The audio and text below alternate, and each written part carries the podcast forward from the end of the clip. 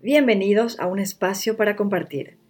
Están ustedes sintonizando el episodio número 9 y hoy el tema se llama Labores domésticas, hombres incluidos. Ya el esquema del hombre como proveedor exclusivo del hogar está cambiando. Sin embargo, y lastimosamente, en muchos hogares el machismo sigue estando a todo lo que da. Y lo peor es que nosotras las mujeres muchas veces lo permitimos y lo fomentamos con nuestras actitudes. Tanto el hombre como la mujer estamos capacitados para ocuparnos de los quehaceres del hogar. La cuestión es querer y aprender a organizarse. Hay tiempo para tomarse unas cervezas, ver un programa televisivo. También hay tiempo para tener un momento de calidad, para convivir y compartir con los hijos. Tiempo para hacer ejercicio y al final de la jornada hacer un espacio para estar con la pareja. A nivel personal, esto lo entendí con el tiempo, porque yo quería comenzar y terminar una cosa en el mismo día. Y a veces, mejor dicho, la mayoría de las veces no es posible. Entonces aprendí a organizarme fuera del trabajo y hacer las cosas por parte. Lo que hago es organizar por día lo que voy a hacer en la cuestión de limpieza. Por ejemplo, mm, lunes limpieza de cocina y baño. Martes, limpieza de habitaciones. Miércoles, limpieza de sala y exterior, etc. Aprendí a tener una rutina organizándome teniendo en cuenta las prioridades. Hoy más que nunca, por la situación de incertidumbre que el mundo entero está viviendo en el campo laboral, cada vez más sucede que el hombre se queda sin trabajo y es la mujer la que sale a trabajar. Es así que forzosamente hay un cambio de roles.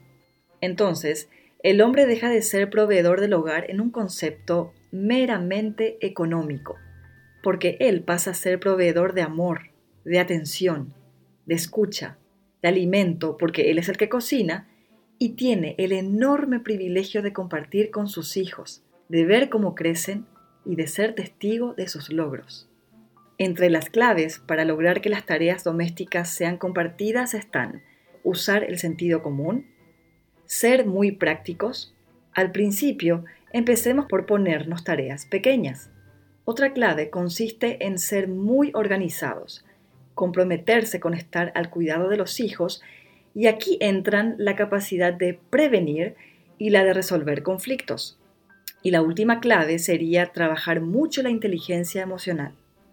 La invitación en este podcast sería que los integrantes de la pareja se sienten a conversar, que ambos escuchen las necesidades de cada uno, se pongan de acuerdo, logren hacer equipo y busquen el bienestar de todos en su hogar.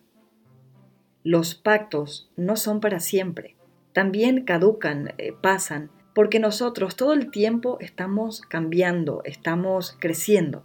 Una cosa deja de hacernos sentido para dar lugar a otra cosa en la vida. Así es que la relación necesita de nuevos pactos para seguir creciendo como pareja y para estar y sentirse bien. Entonces es cuando ambos tenemos que redefinir los acuerdos y luego ir revisándolos para ver cómo vamos, para ver cómo estamos, cómo nos sentimos. Lo ideal sería que los hijos sepan y sientan que quien sea que esté en casa en ese momento papá o mamá, está ahí para escucharlo, para conversar, para sentir la compañía, para responder a sus necesidades en el momento que ellos requieran. Se pusieron a pensar qué importante es la manera en que los padres educamos a nuestros hijos. Si papá y mamá desde un comienzo, desde que sus niños son pequeños, ambos dieran el ejemplo y enseñaran que en casa todos tenemos que ayudar, todos tenemos que mantener el orden, colaborar de manera equitativa con las tareas del hogar, no habría tantos problemas ni tantas quejas. Habría menos estereotipos y menos violencia. Y en la casa, en el mundo, se respiraría más armonía. Mamis, olvidémonos de criar, de crear princesas en casa, porque no se sabe lo que el futuro les depare a ellas. Mejor formemos mujeres fuertes, seguras, con autoestima, con sensibilidad, con capacidad de esfuerzo y de trabajo y con la conciencia de siempre hacer equipo, estén donde estén y con quien estén. Mujeres, colegas, tengamos un trabajo fuera de casa o no, fomentemos la flexibilización de los roles tradicionales y equilibremos responsabilidades en el cuidado de los niños, los gastos y las labores domésticas. Demos lugar a que el esposo o la pareja masculina se apropie de varias tareas hogareñas y por eso no dejará sombría. Hombres, no se preocupen, todo lo contrario, serán los esposos no del año, sino del siglo. De verdad, dejemos de permitir que los hombres se limiten a ejercer el rol de proveedores del hogar dejando el cuidado de los hijos y las labores domésticas exclusivamente a nosotras. Seamos las que cambiemos esta situación. Está comprobado que es posible que las parejas trabajen fuera del hogar y se repartan de manera equitativa las labores domésticas. Incluso, como habíamos dicho, hay muchos hombres que asumen por completo la tarea. Hagamos acuerdos en pareja que nos funcionen a los dos y cumplámoslos con madurez y con amor estemos alertas a no repetir en casa patrones o que vivimos en la infancia, o de las vecinas o de las amigas, y sin afán de juzgar, busquemos lo mejor que queremos para nuestro hogar, para nuestra relación de pareja y para nosotras mismas.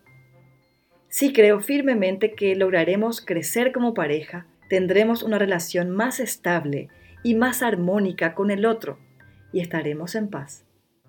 Un hogar se construye, se mantiene, se sostiene y se disfruta de a dos, juntos.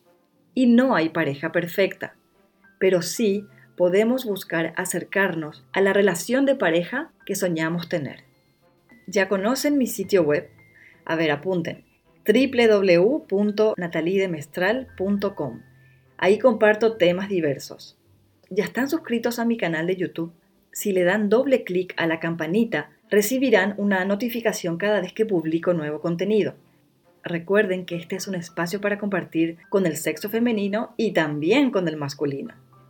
Gracias por su apoyo y hasta la próxima.